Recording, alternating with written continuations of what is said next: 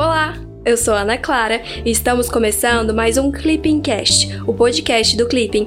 Meu papel aqui é trazer uma atualização rápida do que aconteceu na última semana e pode cair na prova do CACD, o concurso de admissão à carreira de diplomata. Lembrando que é muito importante você deixar o seu feedback no nosso Instagram, clipping_cacd, pois é com base nele que a gente vai conseguir atender aos pedidos de vocês e entregar um Clipping Cast cada vez melhor, combinado?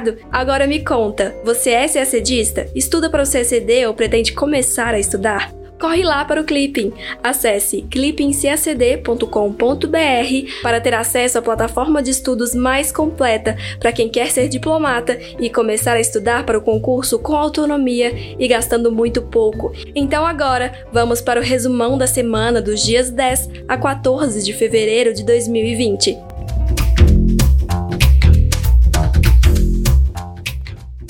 Nesta semana, dos dias 10 a 14 de fevereiro, temos temas importantes nas mais diversas áreas. O principal deles é o movimento de aproximação entre Argentina e Brasil, após polêmicas declarações nos últimos meses. Um segundo tema relevante trata das tensões militares entre russos e turcos no interminável conflito na Síria. Finalmente, a declaração dos Estados Unidos que retira o status do Brasil de país em desenvolvimento, o que retira alguns benefícios na relação comercial entre ambos.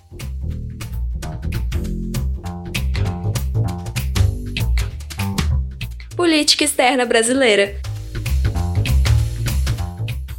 Na terça-feira, dia 11, Brasil e Paraguai assinaram em Assunção o Acordo de Complementação Econômica 74. O ACE 74 constitui importante marco para o aprofundamento da integração entre Brasil e Paraguai em temas da agenda econômico-comercial, como a facilitação de comércio e cooperação aduaneira, em complemento aos entendimentos existentes no âmbito do Mercosul. Na mesma oportunidade, foi assinado como primeiro protocolo adicional ao ACE acordo automotivo entre Brasil e Paraguai.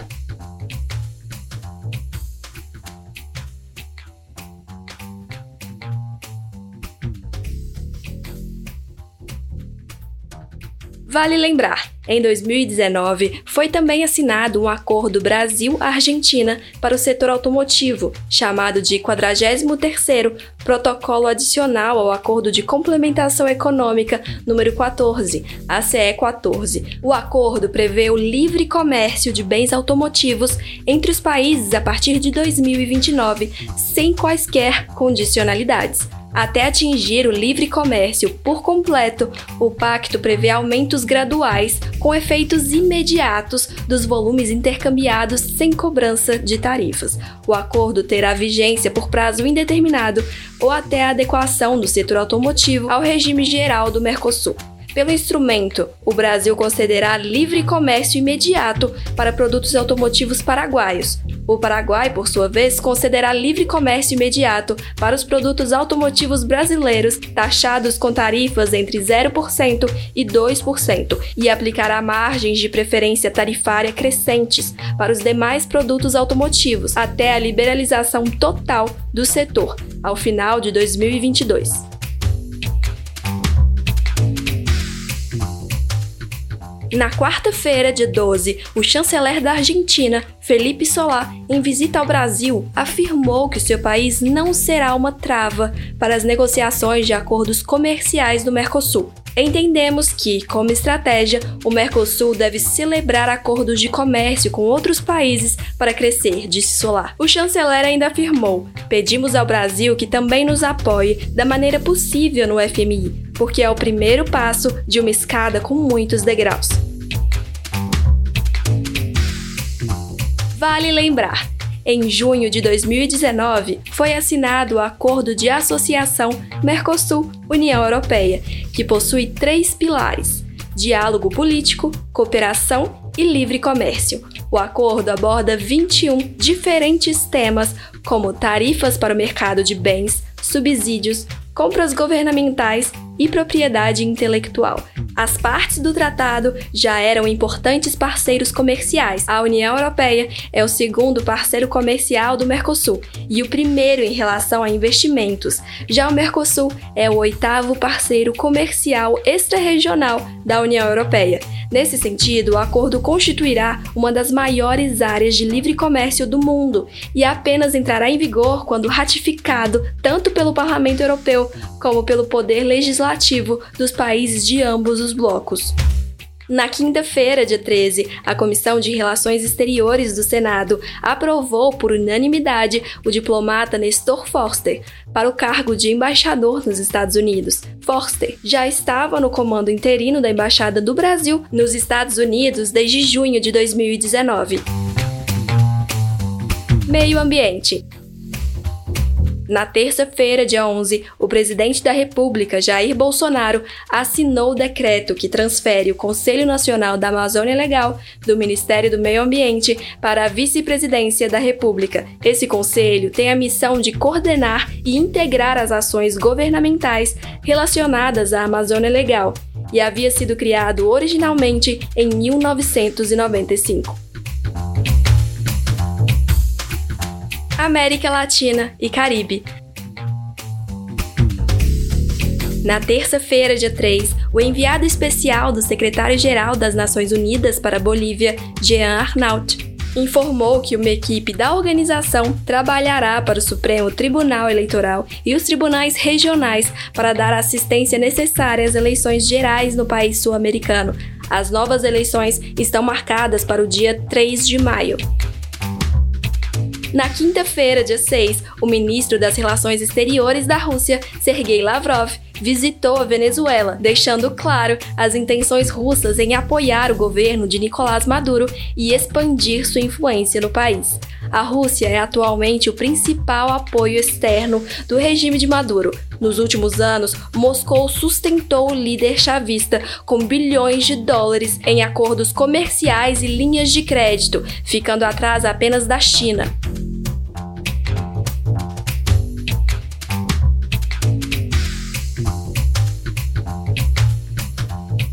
Oriente Médio.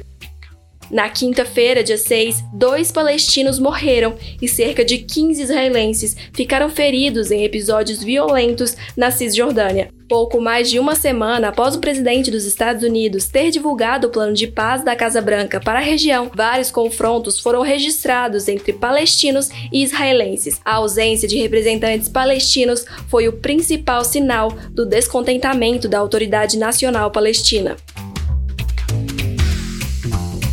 Na terça-feira, dia 11, após negociações intensas, Rússia e Turquia não chegaram a um entendimento a respeito da escalada de violência na província de Idlib, na Síria, que opõe tropas do regime de Bashar al-Assad, apoiadas pela Rússia, e tropas da Turquia, que recentemente invadiram o território sírio.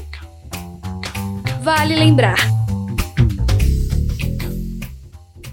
Os combates entre soldados turcos e o exército sírio aumentaram as tensões entre a Turquia, que apoia os rebeldes sírios, e a Rússia, que é o principal aliado do regime de Bashar al-Assad. Tais agressões ocorreram alguns dias depois de Erdogan, presidente turco, acusar a Rússia de não honrar os acordos bilaterais assinados em outubro de 2019. Tais acordos almejavam impedir uma grande ofensiva do regime sírio, retirando as forças curdas do noroeste do país e a promover um controle conjunto de grande parte da fronteira entre a Turquia e a Síria. O presidente turco Tayyip Erdogan, aliado de parte das forças insurgentes contra Assad, disse nesta terça que o governo sírio pagará um preço muito alto por atacar as tropas turcas na região, matando 13 soldados em pouco mais de uma semana. Segundo ele, Ankara divulgará na quarta-feira um acordo detalhado para lidar com a crise. Na quarta-feira, dia 12, o presidente da Turquia ameaçou atingir o regime sírio em todos os lugares, caso haja um novo ataque às forças turcas presentes na Síria. A declaração vem em um momento de tensões crescentes que resultaram em críticas públicas entre Ankara e Moscou.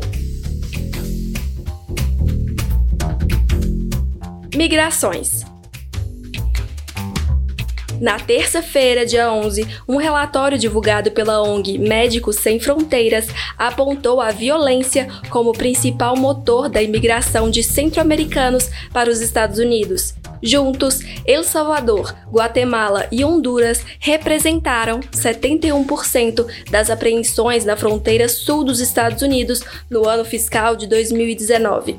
Foram mais de 607 mil pessoas apreendidas pela polícia americana, que vigia a fronteira com o México, a maioria deles guatemaltecos. Estados Unidos. Na segunda-feira, dia 10, o Departamento de Comércio dos Estados Unidos publicou uma medida que altera a classificação do Brasil e mais 24 países de em desenvolvimento para desenvolvido. A medida entrou em vigor no próprio dia da publicação. Vale lembrar, os Estados Unidos são o segundo país com maior peso na balança comercial brasileira, atrás apenas da China. Entre janeiro e novembro de 2019, os americanos compraram quase 27 bilhões de dólares em produtos brasileiros, um aumento de 2,8% em relação ao mesmo período do ano anterior. A participação dos Estados Unidos nas exportações brasileiras no mesmo período foi de 13,1%. Ainda na segunda-feira, dia 10, ao divulgar a proposta de orçamento para 2021, o governo dos Estados Unidos prevê aumento de gastos com armas nucleares. Os primeiros números indicam que os americanos pretendem recolocar as armas nucleares em um papel central de sua estratégia militar. Implícito no orçamento está um esforço novo e significativo para desenvolver mísseis de alcance intermediários. Ásia na terça-feira, dia 11, o presidente filipino Rodrigo Duterte anunciou que vai rescindir o acordo de forças visitantes com os Estados Unidos, VFA, uma aliança militar que existe há 20 anos. O FVA é importante para a aliança geral entre os Estados Unidos e as Filipinas e estabelece regras para os soldados americanos operarem no país asiático. O término do acordo traz complicadores para os interesses militares dos Estados Unidos na região da Ásia-Pacífico, onde Washington é a potência militar dominante, mas sofre cada vez mais a competição da China.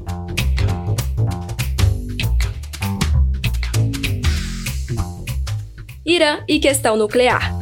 No sábado, dia 8, a Guarda Revolucionária do Irã anunciou um novo míssil de curto alcance. O Irã também tentou o lançamento de um satélite, que no entanto não conseguiu chegar à órbita. Teherã lançou o primeiro satélite fabricado no país em 2009. Outro foi lançado em 2011 e o terceiro em 2012, mas pelo menos dois lançamentos de satélites falharam no ano passado.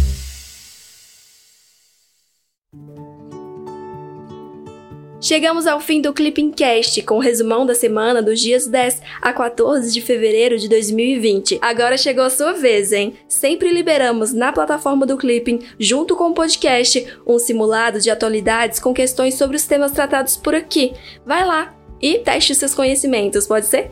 Até o próximo podcast. Tchau, tchau!